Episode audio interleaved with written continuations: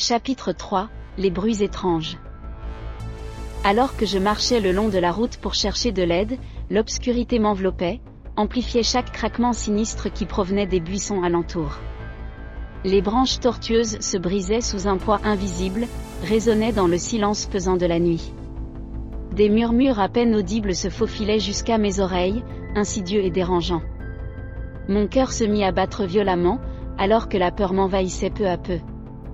Les ombres dansaient d'une manière inquiétante, projetaient des formes grotesques sur les arbres environnants.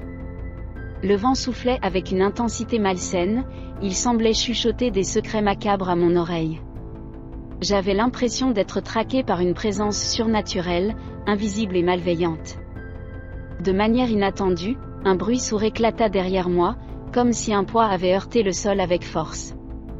Je me retournai brusquement, mon corps parcouru de frissons, mais je ne vis rien d'anormal. L'obscurité était impénétrable, ne laissait entrevoir que des contours indéfinis.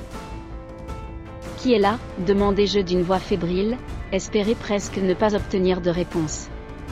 Mais l'écho de ma propre voix se perdit dans les ténèbres, sans aucune réponse. Je continuai à avancer, mes pas hésitants résonnaient sur le bitumusé de la route départementale. Puis, un éclat de lumière entre les arbres attira mon attention.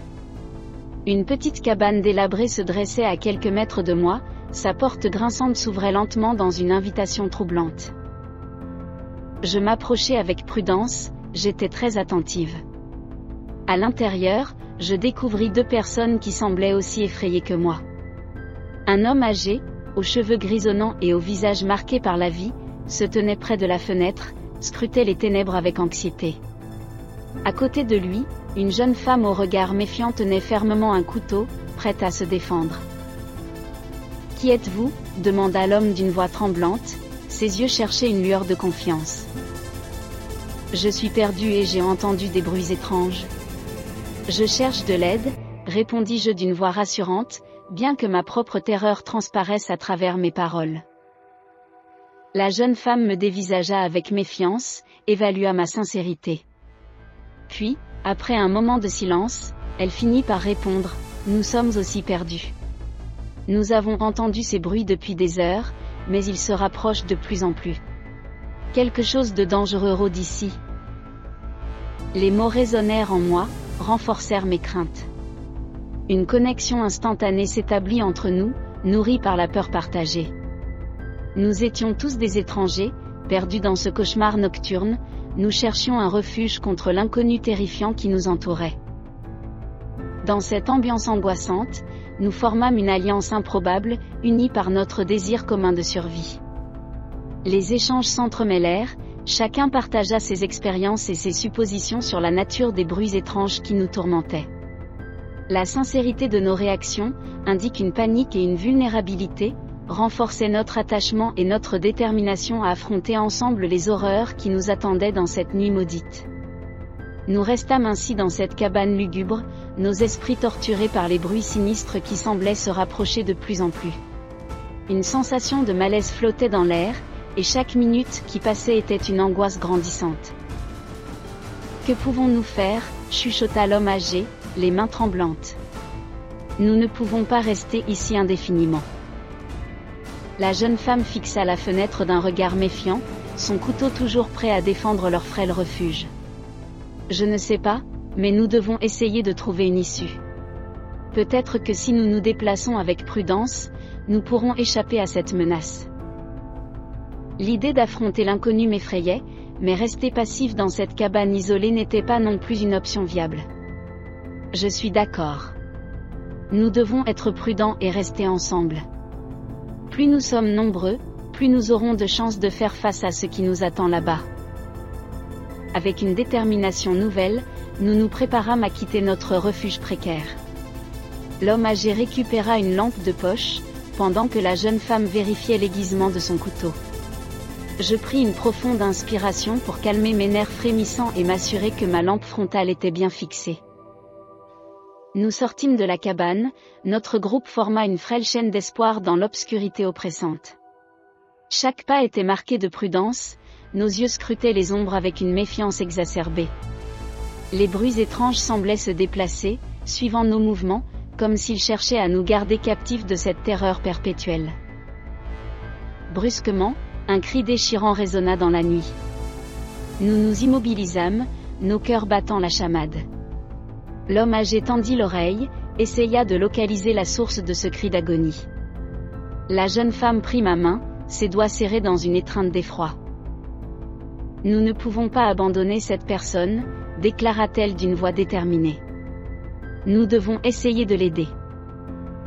Mon esprit était partagé entre la prudence et la compassion. Mais mon instinct me dictait que nous ne pouvions pas ignorer cet appel à l'aide. D'accord. Allons-y doucement, en restant ensemble. Nous suivîmes le cri, les bruits étranges semblaient se fondre dans un murmure menaçant. Plus nous avancions, plus l'atmosphère se faisait oppressante, comme si les ténèbres elles-mêmes étaient animées d'une force maléfique.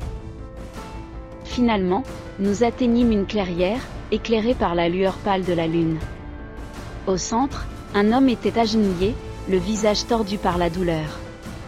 Autour de lui, des ombres indéfinies semblaient se mouvoir, leurs murmures devenaient de plus en plus audibles.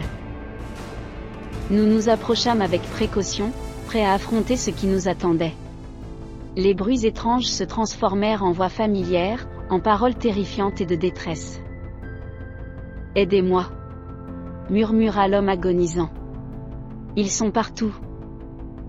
Les larmes coulaient sur ses joues, alors que nous nous regroupions autour de lui, unis dans notre volonté de survivre. Les échanges s'entremêlèrent à nouveau, révélèrent des personnes vulnérables mais déterminées, prêtes à se battre contre l'inconnu pour leur propre salut. La route départementale se prolongea dans cette clairière sinistre, où nous découvrîmes que les bruits étranges étaient plus qu'une simple menace dans l'obscurité. Ils étaient le reflet de nos propres peurs les plus profondes, nous poussaient à nous surpasser et à confronter les horreurs cachées au milieu de cette mystérieuse route départementale. Dans la clairière lugubre, nous nous tenions face à l'inconnu, déterminés à percer le voile de ce mystère qui enveloppait cette route départementale. Les voix désincarnées semblaient s'intensifier, résonnaient dans nos esprits comme des échos déformés d'un autre monde. Que se passe-t-il ici? demandai-je d'une voix tremblante, chercher des réponses dans les yeux épuisés de l'homme blessé. Il prit une grande inspiration, lutta contre la douleur qui le rongeait. Cette route, elle est maudite. Les âmes tourmentées errent ici, piégées dans un cycle de souffrance et de désespoir. Ces bruits étranges sont leurs lamentations, leurs appels à l'aide. Un frisson me parcourut l'échine, assimila les mots de l'homme à la réalité cauchemardesque qui nous entourait. Comment pouvons-nous les aider? Comment pouvons-nous sortir de cette situation? L'homme se releva péniblement, chercha du regard les ombres qui se mouvaient autour de nous. Il y a un rituel, une ancienne prière qui peut apaiser les âmes tourmentées. Nous devons la trouver et la réciter avec conviction. C'est notre seule chance de libérer ces pauvres âmes et de trouver notre propre salut. L'urgence occupe notre groupe, nous poussa à agir rapidement. Nous nous mîmes en quête de l'ancienne prière, scrutâmes les environs à la recherche d'indices qui pourraient nous guider. Les murmures des esprits torturés semblaient se calmer légèrement, comme s'ils ressentaient notre détermination à les aider. Alors que nous fouillions les alentours, la jeune femme remarqua une étrange inscription gravée sur l'écorce d'un arbre noueux. Regardez, s'exclama-t-elle en pointant du doigt. Cela pourrait être une partie de la prière dont parlait l'homme blessé. Nous nous rassemblâmes autour de l'arbre, l'espoir renaissant dans nos cœurs. Les fragments d'inscription semblaient former un puzzle mystérieux, une énigme dont la résolution pourrait sceller notre destin.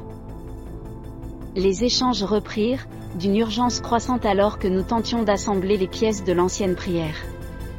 Nos esprits s'efforçaient de comprendre chaque mot, chaque syllabe, cherchaient à donner un sens à cet étrange langage. Chaque personnage apportait son expertise et ses idées, chacun contribuait à l'élaboration d'une stratégie pour réciter la prière avec conviction. Une fois la prière reconstituée, nous nous tenions en cercle, unis par un lien invisible tissé par notre quête commune. Les bruits étranges semblaient s'estomper, laissaient place à un silence tendu, comme si l'univers lui-même retenait son souffle.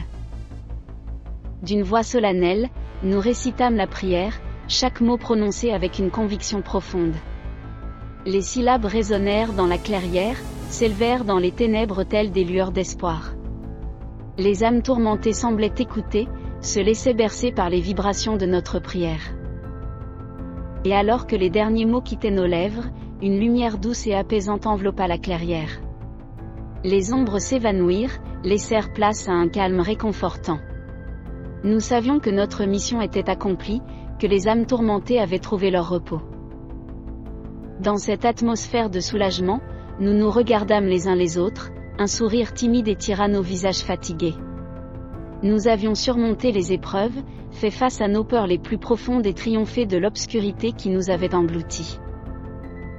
Le chapitre 3 de la route départementale touchait à sa fin, mais notre voyage ne faisait que commencer. Main dans la main, nous nous éloignâmes de la clairière, prêts à affronter les défis à venir, forts de notre lien indéfectible et de notre détermination, à trouver la vérité qui se cachait derrière cette route maudite. L'histoire continue avec le chapitre 4, la rencontre avec une gitane,